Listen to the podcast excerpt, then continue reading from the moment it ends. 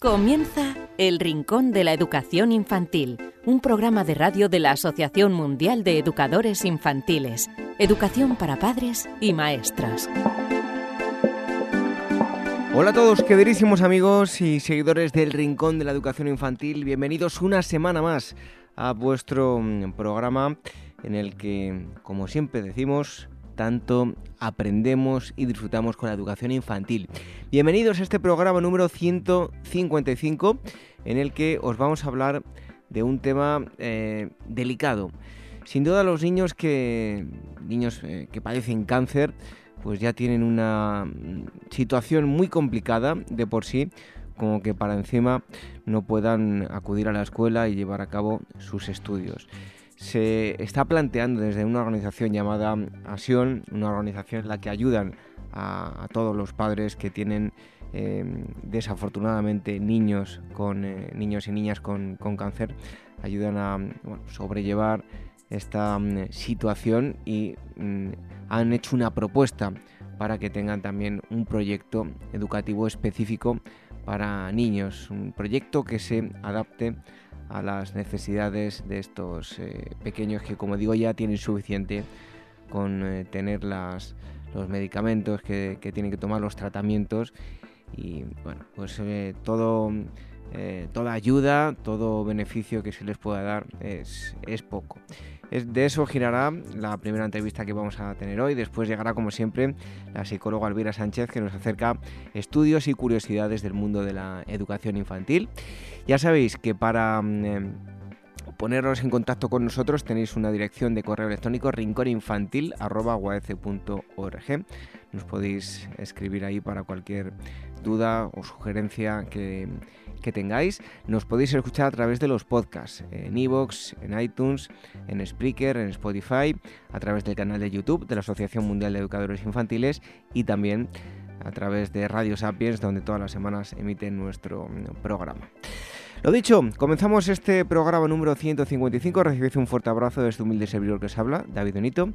Y enseguida estamos eh, hablando con Antonia de Asión sobre este proyecto educativo que han eh, propuesto para mm, eh, los niños que tienen cáncer. En un momento, después de la pausa. Red de docentes comprometidos con la paz. La educación sin valores solo convierte al hombre en un demonio más inteligente. Por ello, AMEIUAF ha puesto en marcha este proyecto un docente comprometido con la paz es un profesional de la educación infantil o primaria que sabe y cree que la docencia es la tarea que más puede transformar la sociedad y que quiere conseguir un mundo mejor, más justo, más equitativo, más amable y en consecuencia más feliz.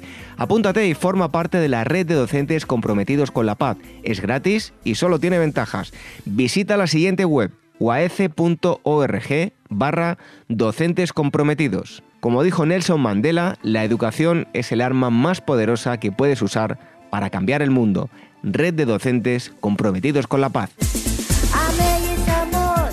por la educación. El Rincón de la Educación Infantil, la radio de la Asociación Mundial de Educadores Infantiles.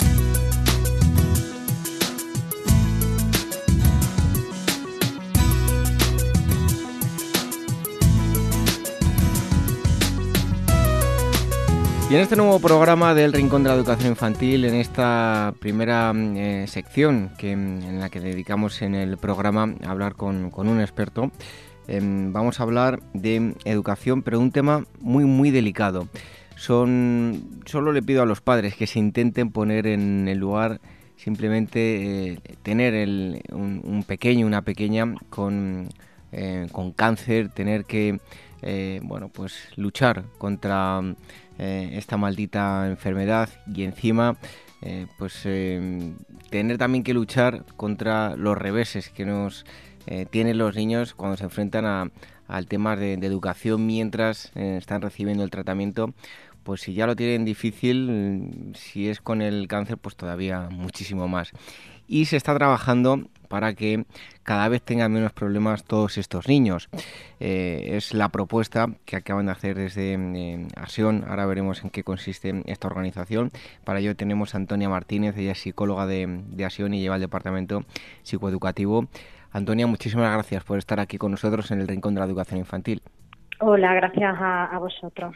Lo primero de todo es eh, preguntarte en qué consiste ASION. Bueno, ASION es la Asociación Infantil Oncológica eh, de Madrid y es una asociación de, padres que, bueno que tienen que trabajan con familias que tienen hijos con, con cáncer. Y dentro de esta asociación pues tenemos un, equipo multidisciplinar que, que bueno que desde que la familia recibe el diagnóstico en el hospital pues trabajamos con ellos desde ese momento durante todo el proceso pues a través de, de atención psicológica, de atenciones de trabajo social, de con compañeros de voluntariado y ocio tiempo libre y bueno un poco como os digo es un, un equipo multidisciplinar que intenta en todo lo posible pues ayudar a la familia durante todo ese proceso, precisamente por lo que tú decías antes, ¿no? por lo que significa el recibir una noticia como esta. Bueno, yo como padre me intento poner en el, en el lugar de, bueno, de, todas esas personas que reciben la terrible noticia de que su, su niño está enfermo de, cáncer. Bueno, eh, ¿cómo lo viven los, eh, los padres? Eh, a, qué problemas tienen que, enfrentarse y, también preguntarte qué es lo que hacéis vosotros desde la asociación para, para ayudarles. Bueno, cuando se recibe la, bueno la noticia de que un hijo tiene cáncer, pues imagínate que en sí ya es una es una noticia que bueno que, es traumática, ¿no? Entonces esto significa que para la familia, eh, bueno, implica que, que te obliga, ¿no? A, a cambiar por completo las rutinas que ya tiene la, la, familia porque eh, rompe por completo esa rutina, ¿no? De repente muchos padres lo cuentan, ¿no? baja un día al médico y de repente todo lo que hacías día a día normal pues se rompe por completo porque de repente tu hijo es diagnosticado de cáncer y, y eso implica una, una eh, bueno que tenga que estar hospitalizado inmediatamente no el hecho de pues eso no que se tenga que cambiar de repente el trabajo el donde qué se hace con los hermanos incluso y bueno por tanto también la parte educativa no qué pasa con el cole cuando un niño tiene cáncer entonces pues desde la asociación lo que hacemos es que todos esos apartados intentamos con diferentes profesionales pues asesorar a la familia para cómo intentar dentro de, de, la, de una situación tan complicada como es esta pues qué vías pueden tener para, para intentar dentro de, lo posible tener recursos también para, para que tengan esa ayuda, ¿no? Porque es una situación muy difícil y como os digo, desde ayudamos desde la atención psicológica, pero también es importante la parte laboral, como un padre cuando se encuentra en una situación como esa, cómo puede solucionar temas laborales, ¿no? O qué recursos puede contar para, para hacer frente al tiempo que le llega eh, sin trabajo para, para el tema familiar y, y, bueno, y esa parte también educativa, que sí que es importante cuando se recibe un diagnóstico, pero sí que es verdad que desde Acción Salud durante mucho tiempo para entender que la continuidad educativa tiene que ser un, también un derecho del niño, ¿no? Entonces, eh, a partir de ahí empieza también nuestro trabajo con la parte, con la parte educativa. Em, Antonia, en la actualidad, un niño que, que padece cáncer, eh, ¿cómo lleva a cabo sus estudios? Bueno, eh, un niño con, cáncer o con una enfermedad con larga hospitalización eh, la Comunidad de Madrid cuenta con diferentes recursos. Desde que está hospitalizado cuenta con aulas hospitalarias. Eh, a partir del momento en el que vuelve a casa, pero por cuestiones médicas no puede ir al colegio, tiene atención domiciliaria a través del servicio de SAE. Y, por supuesto, el, su colegio, su centro de origen, siempre está de manera transversal ahí junto con la familia para, para tener ese, eh, esos recursos, ¿no? Y los lleva a cabo, pues eso, a través de docentes eh, de la Comunidad de Madrid, de la Consejería de Educación, que trabajan eh, tanto en hospitales como, como en casa, como en los centros de los colegios e institutos, para mantener esta, esta continuidad. Con esos son los recursos que cuentan, aparte de bueno, los apoyos también particulares que las familias quieran también o necesiten tener para las necesidades del hijo. Bueno, cuéntanos en qué consisten las aulas hospitalarias. Pues mira, las aulas hospitalarias es el primer recurso con el que se encuentra el niño cuando llega al hospital a nivel educativo y si son aulas que se encuentran dentro de, del hospital y están a disposición de los niños ingresados para para bueno para mantener esa continuidad educativa. Si es cierto que si un niño está en tratamiento, pues bueno, eh, a veces puede acudir en mayor o menor medida, pero sí es cierto que es un recurso que está ahí y siempre tanto las hospitalarias como por ejemplo los servicios de atención domiciliaria son eh, son docentes que desde fuera van a tener una una coordinación continua con el centro de origen del niño para poder atender los demás con los contenidos que el niño tiene en clase. Con lo cual las aulas hospitalarias pues tienen una labor muy importante porque es el, primer contacto ¿no? el que va a tener el niño de, referencia a nivel educativo una vez que salga del, del cole. Oye, hay, hay algo que ocurre en, muchas ocasiones, no solo con el tema que estamos hablando, ¿no? Que algo, eh, lo que no suele ser eh, eh, muy habitual y está muy generalizado, pues los profesionales hacen lo que pueden, pero muchas veces no tienen una formación em, concreta para lo que están realizando. En este caso, ¿cuentan los docentes de las aulas hospitalarias con una formación especial? Bueno, tanto yo, yo hablaría, fíjate, que en docentes en general, ¿no? Una de las cosas que sí se recogían en el estudio que, que habíamos hecho es que muchos padres sí que, que veían importante que, que los docentes que trabajaban con niños oncológicos tuvieran una formación específica en, bueno en las situaciones de estos niños, ¿no? Porque sí que es verdad que nosotros podemos entender que un niño acude a clase y, va a clase con bueno con un rendimiento pleno, pero estos niños no están en, en circunstancias de tener un rendimiento pleno. Entonces sí que es verdad que el conocimiento sobre la enfermedad y cómo la enfermedad puede de alguna forma afectar al niño su rendimiento escolar, es importante e interesante saberlo, ya no solo por conocimiento, por ver eh, cómo va a funcionar la enfermedad durante ese tiempo de clase, sino para también eh, saber qué recursos se pueden tener o qué pautas poder seguir a la hora de tener clases con ese con ese niño. Y, creo que eso es algo en general en los docentes pero ya no solo con niños oncológicos sino con niños que tengan necesidades eh, concretas derivadas de enfermedades o de síndromes o, cualquier otra necesidad que necesite un ajuste del, docente al niño y no al contrario y en ese sentido yo creo que, que, sí que es necesario a lo mejor eh, tener pautas más concretas para poder abordar la enfermedad dentro de la parte educativa. ¿Y hay eh, profesores para todas las asignaturas, solo para las troncales, para las asignaturas más específicas es más complicado? ¿Hay carencias en este sentido? Bueno, sí que un poco lo que se comenta, porque sí que es cierto que la Comunidad de Madrid ofrece el, servicio de, de, bueno, los docentes sí que dan efectivamente las asignaturas más troncales, pero sí que luego hay otras asignaturas que, bueno, se pueden dar en mayor o menor medida también dependiendo, pues eso, ¿no?, de, del profesor si puede eh, tener tiempo no para hacerlo, si puede contar con esa información o no. Es cierto que, que a nivel oficial, eh, lengua, matemáticas y ciencias sociales eh, bueno, están cubiertas, ¿no? Pero sí que es cierto que, que habría, ayudaría, por ejemplo, ¿no? Que ahora la Comunidad de Madrid que ha implantado la situación bilingüe, ¿no? El, el que muchos centros son bilingües, pues cuando estos chicos se encuentran con profesores que a lo mejor no pueden cubrir esa asignatura, pues es importante el poder tener más recursos de profesores bilingües para, para cubrirlas, porque, porque claro, luego a la hora de, de retomar estas asignaturas, hacer exámenes o recuperar contenidos es más complicado. Entonces sí que es cierto que a veces sí que existen carencias en cuanto que, por ejemplo, hay que eh, abordar algunas asignaturas de bachillerato o los chicos que están en ciclo formativo más específico. En ese sentido sí que nos hemos encontrado alguna situación en la que mejor no se ha podido abordar eh, todas las asignaturas, pero lo que son las troncales y esos normalmente sí no hay ningún problema de que se de que se cubran. Y en el tema de los horarios, porque claro, eh, como pueden eh, los oyentes eh, comprender, lo importante para un niño que se encuentra en estas condiciones es recibir su tratamiento. ¿Es fácil compatibilizar los horarios con los tratamientos? No es fácil en, en, principio porque es cierto que los tratamientos suelen ser tratamientos de, sobre todo los que en el caso en el que está hospitalizado va a estar en el hospital y se puede eh, cuando se recibe tratamiento difícilmente van a, van a salir, pero sí que si son tratamientos más ambulatorios, pues el día que coincide ese tratamiento con la clase, pues difícilmente se puede compatibilizar. Sí que es cierto que, que, es una bueno una petición que desde Acción se hace desde hace mucho tiempo, no es la posibilidad que los niños pudieran tener horarios de tarde eh, para recibir esta, estas clases, ¿no?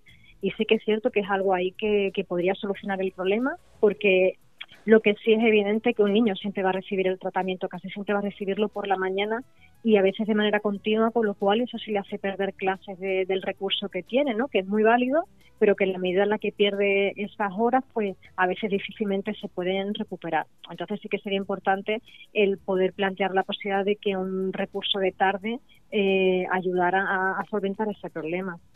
Em, Antonia, ¿actualmente se reciben, eh, bueno, reciben clase a, cualquier edad o hay una, em, una primera etapa donde se comienza con las clases? No, desde hace unos años incluso se, se, se, incluyó la parte infantil, o sea, tanto la etapa infantil como la primaria, la secundaria, bachillerato y, bueno y, otras especialidades que tienen eh, recursos. Es verdad que a medida que van aumentando las etapas también disminuye la hora, en el sentido, por ejemplo, que bachillerato o ciclos pueden tener menos horas a la semana, eh, tienen más horas, por ejemplo, la secundaria, ¿no? Y, y algunas menos primaria y, y, y educación infantil, pero mm, eh, pero sí que, que bueno que dependiendo un poco de, de las necesidades de, de las etapas y de las asignaturas, pues sí se tiene mayor o menor número de horas, pero dependiendo de estos casos, como decía antes, ¿no? Si por ejemplo un chico tiene un bachillerato eh, más específico, pues a lo mejor sí hay más dificultad para encontrar eh, horas o a lo mejor para cubrir estas asignaturas. Hay una propuesta que habéis hecho y es la figura del apoyo em, eh, educativo, ¿no? ¿En qué consiste?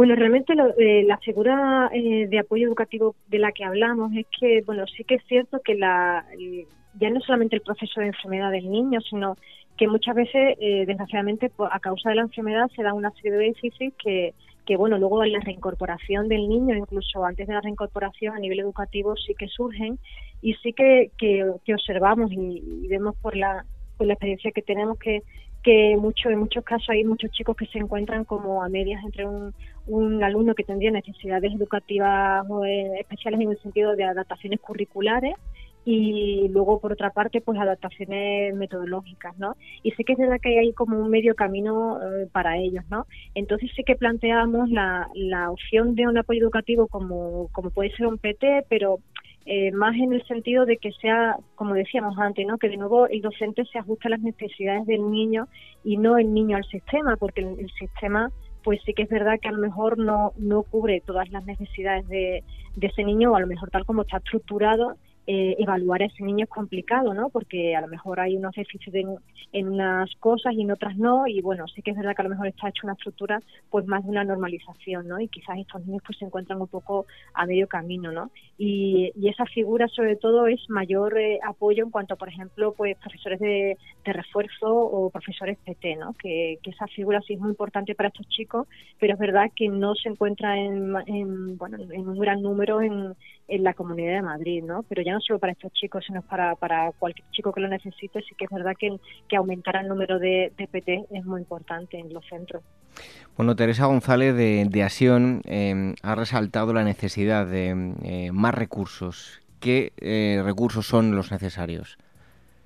Pues mira, primordialmente este que te comentaba antes, ¿no? El hecho de que haya profesionales más, mm, pues bueno, pues como una, a lo mejor más dirigidos a, cubrir el refuerzo de estos chicos, ¿no? Y que, por, y que no solamente se trata de un número de horas a la semana, sino que hay chicos que sí que necesitan una eh, como un docente de, un acompañamiento más continuo, ¿no? Para que le ayude a, una incorporación mucho más, eh, digamos que no solamente que un niño, hay casos de algunos chicos que no solamente el cubrir unas horas de PT le ayuda en su reincorporación o, en su readaptación educativa, sino que necesitan eh, profesores de apoyo continuo, ¿no? Eh, a lo mejor pues necesitarían profesores que sí que tengan que estar con ellos sentados el tiempo, todo el tiempo que estén en el aula, porque es como un andamiaje para ellos, ¿no? Y si no tienen ese andamiaje, esa persona que le vaya dando pistas de cómo hacer las cosas, pues ellos pues les cuesta, les cuesta a lo mejor hacerlo por sí solos, ¿no?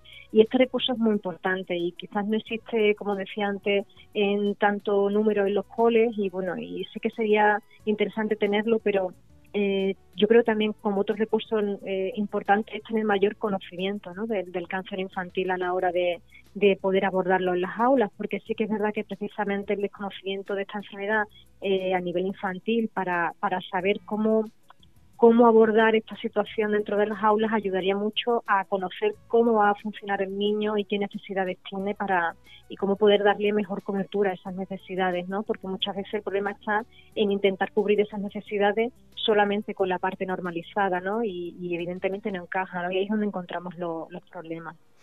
Bueno, ya para concluir, eh, resumiendo, eh, podríamos decir que en definitiva ¿qué, se le puede, eh, qué se puede hacer por parte de, la administración para mejorar la educación de, de, estos pequeños y pequeñas que, como decíamos, pues desafortunadamente padecen cáncer?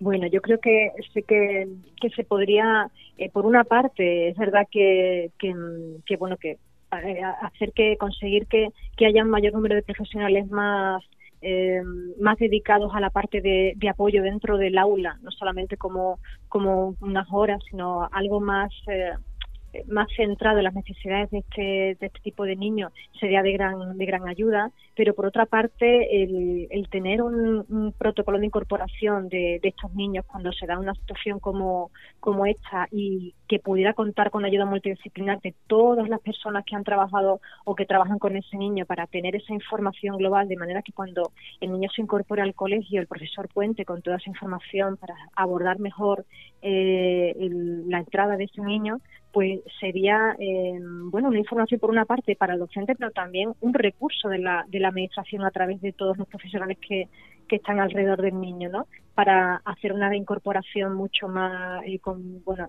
abordada desde la parte psicosocial y que además tuvieran los mejores resultados a nivel educativo, porque sí que encontramos que cuando no se dan estas reincorporaciones o no hay un abordaje en condiciones en el instituto, en el, en el centro, sí que es verdad que bueno, que, que el rendimiento escolar o disminuye o, bueno los resultados no son los esperados. Entonces sí que es cierto que por parte de la administración si se, se tuviera a lo mejor en cuenta el, que el tomar como recurso las asociaciones que trabajan con chicos con necesidades eh, especiales, enfermedades crónicas o de larga duración, pues sí que sería un recurso importante para tener más información de cara a que a que se pudieran abordar en las aulas este tipo de, de, de circunstancias, ¿no?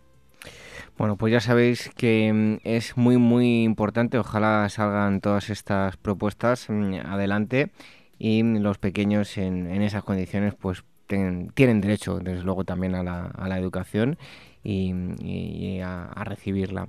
Hemos estado hablando con Antonia Martínez, que es psicóloga de, ASION, lleva el departamento mm, psicoeducativo. Le agradecemos que haya estado aquí con, nosotros y ojalá, como decía, estas, proyectas, estas propuestas salgan adelante. Pues muchas gracias a vosotros también. Un fuerte abrazo y hasta pronto. Un saludo, gracias.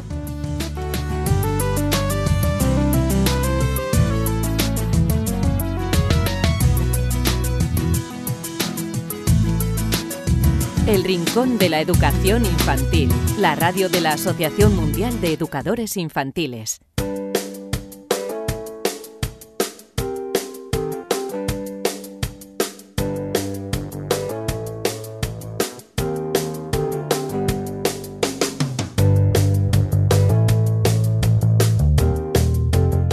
Después de la entrevista con el experto, damos la bienvenida, como todas las semanas, a la psicóloga Elvira Sánchez, que nos trae estudios relacionados con la educación infantil, con la infancia y con la pedagogía. Bienvenida, Elvira. Pues un placer, como todas las semanas. ¿De qué nos vas a hablar hoy? Mira, David, hay una frase que a mí siempre me ha dado, me ha dado mucho miedo, que es la de el hombre es un lobo para el hombre, que en latín es homo homini lupus, que es una, una frase célebre extraída de la obra dramática Asinaria que es, una, es obra del escritor y pensador Plauto, pero sin embargo, a ver, fue popularizada por el filósofo del siglo XVIII Thomas Hobbes en su obra El, Leviatán, para referirse a que el estado natural del hombre es pues una lucha continua contra su prójimo. a ver, y te digo que me da mucho miedo porque, a ver, en muchas ocasiones encontramos comportamientos, tanto en niños como adultos, que dan, que dan veracidad ¿no? a eso de homo homini lupus. Y hay otras frases, bueno, que me gustan mucho más porque son más, más esperanzadoras, ¿no? Y te ayudan, pues, a creer en la bondad del ser humano. Mira, me gusta mucho citar a Rousseau cuando dice que el hombre es bueno por la naturaleza y es la sociedad eh, la que lo corrompe. Es decir, que el niño nace bueno y es la sociedad, la socialización, el entorno, las experiencias que vive, lo que le hacen convertirse en un lobo. Rousseau, bueno, como todo el mundo sabe, fue uno de los hombres más importantes e influyentes en la política y en la educación y en la filosofía. Y bueno, a ver, solo unas pinceladas de este genio. Nace en 1712 en Ginebra y destacó sobre todo, bueno, por alejarse, ¿no? de los principios de la ilustración que dominaban en la época.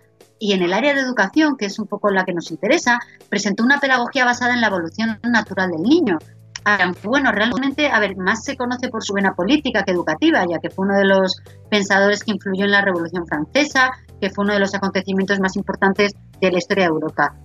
Y Rousseau tiene otras frases muy buenas, bueno, que a mí me encantan, como por ejemplo, hay un libro abierto siempre para todos los ojos, que es la naturaleza, o solo somos curiosos en proporción con nuestra cultura, el hombre que más ha vivido no es aquel que más años ha cumplido, sino aquel que más ha experimentado la vida, o nadie puede ser feliz si no se aprecia a sí mismo. Pero bueno, centrándonos en lo que te quiero contar que, que me voy por las ramas. Mira, el pasado martes se publicaba en la revista de acceso abierto PLOS Biology un estudio en el que afirma que los bebés sensibles serán de mayores adultos altruistas. Un comportamiento altruista como ayudar a, bueno, a personas desconocidas que lo necesitan se considera bueno, una característica clave de la cooperación en las sociedades humanas y por tanto es algo que hemos de potenciar desde la primera infancia. Pues Elvira, perdón, cuéntanos más datos sobre este estudio. Mira, el autor eh, principal es Tobias Grossman de la Universidad de Virginia de Estados Unidos y concluye que nuestra receptividad a ver a otros en peligro explica la variabilidad en la conducta de ayuda desde el inicio del desarrollo, es decir, desde que somos pequeñitos. Y como te decía, el comportamiento altruista, como ayudar a una persona desconocida que lo necesita, pues se considera una característica clave eh, de la cooperación en las sociedades humanas. Sin embargo, nuestra propensión a participar en actos altruistas, pues mira, varía considerablemente entre los individuos, desde donaciones de riñones extraordinariamente altruistas hasta, bueno, eh, psicópatas pues altamente antisociales, ¿no? El abanico, como ves, es muy amplio y estudios previos habían sugerido que una mayor sensibilidad a rostros temerosos, ¿no? Estaba relacionada con niveles elevados de conducta prosocial, que ya se puede ver en niños muy pequeños. Pero ahora, con este estudio, se ha visto que que examinar la capacidad de respuesta a los rostros temerosos y a su variabilidad al principio del desarrollo humano representa una oportunidad única para arrojar luz sobre los eh, precursores del comportamiento altruista. Y para abordar esta cuestión, Grossman y sus colegas rastrearon los movimientos oculares para, para examinar si las respuestas atencionales al miedo a los siete meses de edad predicen un comportamiento altruista a los 14 meses. Pues bien, el análisis reveló que el comportamiento altruista de los niños pequeños lo producía la atención de los bebés a las caras temerosas, pero no a las caras felices o enojadas. Es más, además, las respuestas cerebrales en la corteza eh, eh, prefrontal dorsolateral, medidas a través de bueno, la espectroscopia de infrarrojo cercano funcional, predijeron el sesgo atencional de los bebés en las caras temerosas y su comportamiento altruista. Y según los autores, los hallazgos sugieren que desde el inicio del desarrollo, es decir, desde el momento cero, la variabilidad en el comportamiento de ayuda altruista está vinculada a nuestra capacidad de respuesta para ver a otros en apuros y procesos cerebrales implicados en el control de la atención. Entonces, Elvira, imagino que este descubrimiento, gracias a él, permite avanzar en la comprensión de la aparición del altruismo en los humanos. Exacto, además, efectivamente, mira, estos descubrimientos permiten avanzar críticamente en nuestra comprensión de la aparición del altruismo en los seres humanos mediante la identificación de la capacidad de respuesta al miedo, ¿no? Como un precursor eh, temprano que contribuye a la variabilidad de un comportamiento prosocial. Y en palabras de Grossman, el autor principal del estudio, esta investigación proporciona nuevos conocimientos sobre la naturaleza del altruismo humano al descubrir sus orígenes evolutivos y también cerebrales. Interesantísimo este estudio, pero además nos trae más cosas, ¿no? Pues mira, te traigo un estudio barra curiosidad. Mira, a ver, ¿quién piensas que escribe mejor? ¿Las niñas o los niños? Hombre, si me baso en, en, mi experiencia y la de mis compañeros y compañeras, las niñas suelen tener mejor letra, pero no sé si llegan a escribir mejor o no, eso ya no lo sé. Pues mira, yo, a ver, desde luego que yo en la universidad cuando, bueno, cuando faltaba clase, pues le pedía los apuntes a las chicas. Pero bueno, lo que dices tú, a ver, que escriban mejor, o sea, que tengan mejor letra, a lo mejor no significa que escriban mejor. Pero bueno, vamos a lo que nos ocupa y nos preocupa. La pregunta que te he hecho yo, si se le, hicieron también eh, científicos de dos universidades inglesas, y te cuento. Según el estudio y a partir de los datos del Departamento de Estadística del Reino Unido, las niñas tienen mejor desempeño en las tareas escolares, especialmente en cuanto a escritura. Los datos, eh, los datos revelan que el 75% de las niñas entre 4 y 5 años alcanzan de manera satisfactoria los estándares gubernamentales que certifican el correcto aprendizaje de la escritura. 75%, quédate con el dato. Bien, en cuanto a los niños, el porcentaje es del 56%. Los científicos a cargo de la investigación estiman que el resultado, bueno, se puede trasladar a, a niños de prácticamente todo el mundo. Pues bien, a partir de, estos datos reveladores, un grupo de investigadores de la Universidad de Hope y de la Universidad de John Moore, ambas de Liverpool, del Reino Unido, pues se pusieron a investigar, las posibles causas ¿no? de este fenómeno. Y durante la investigación observaron a 67 menores, de los cuales 31 eran niños y 36 niñas. La edad promedio de los niños que analizaron estaban entre los 4 años y medio.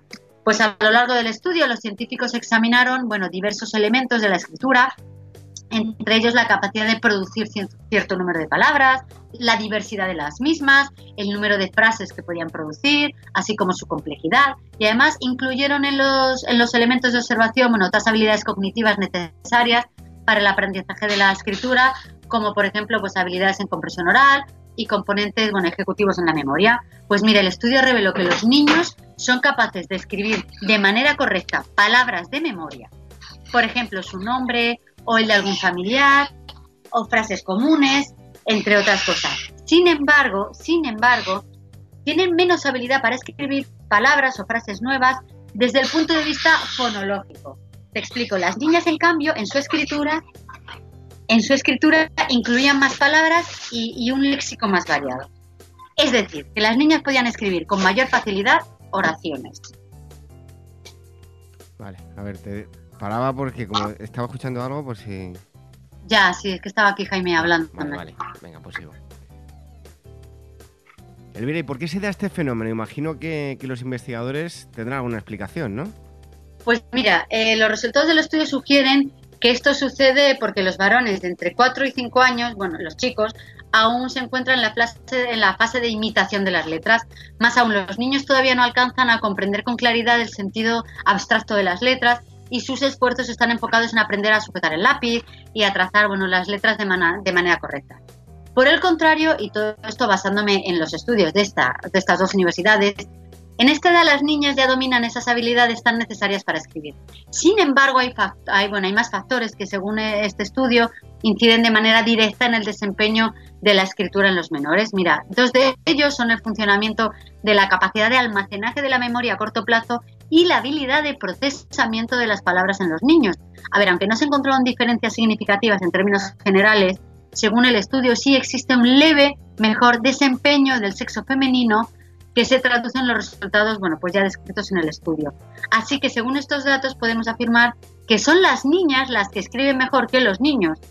Y bueno, aquí lo dejo por hoy, aunque déjame que os recuerde, porque bueno, esta semana también ha salido en los medios una entrevista a Javier Arroyo en la línea de, de que estas diferencias de género, que el informe PISA muestra que las niñas en general sacan mejores notas que los niños, excepto en matemáticas. Y cuando le han preguntado el por qué se les atraganta esta materia, pues la respuesta de este chico, así bueno, este experto ha sido clara. Dice, obviamente, a ver, no hay ninguna predisposición genética, ¿vale? Se trata del entorno, de la cultura. Y ha recordado algo que hemos mencionado ya aquí, que un estudio de la revista Science revela que a partir de los seis años las niñas empiezan a verse a sí mismas como menos inteligentes y brillantes que los niños, especialmente en matemáticas.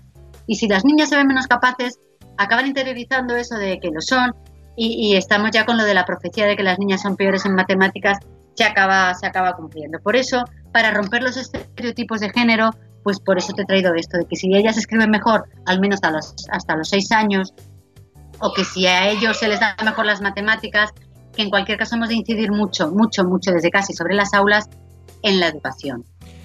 Bueno, pues yo debo tener ahí, no sé si una parte muy femenina, porque yo sí todo lo contrario. Las matemáticas no las quiero ver ni en pintura y las letras me gustan un poquito más.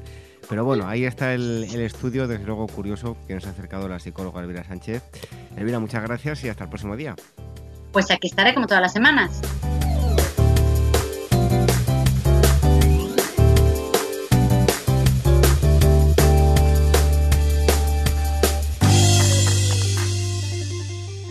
Red de docentes comprometidos con la paz. La educación sin valores solo convierte al hombre en un demonio más inteligente. Por ello, AMEIWAECE ha puesto en marcha este proyecto. Un docente comprometido con la paz es un profesional de la educación infantil o primaria que sabe y cree que la docencia es la tarea que más puede transformar la sociedad y que quiere conseguir un mundo mejor, más justo, más equitativo, más amable y en consecuencia más feliz. Apúntate y forma parte de la red de docentes comprometidos con la paz. Es gratis y solo tiene ventajas. Visita la siguiente web uaece.org barra docentes comprometidos. Como dijo Nelson Mandela, la educación es el arma más poderosa que puedes usar para cambiar el mundo. Red de docentes comprometidos con la paz. por la educación. El Rincón de la Educación Infantil, la radio de la Asociación Mundial de Educadores Infantiles.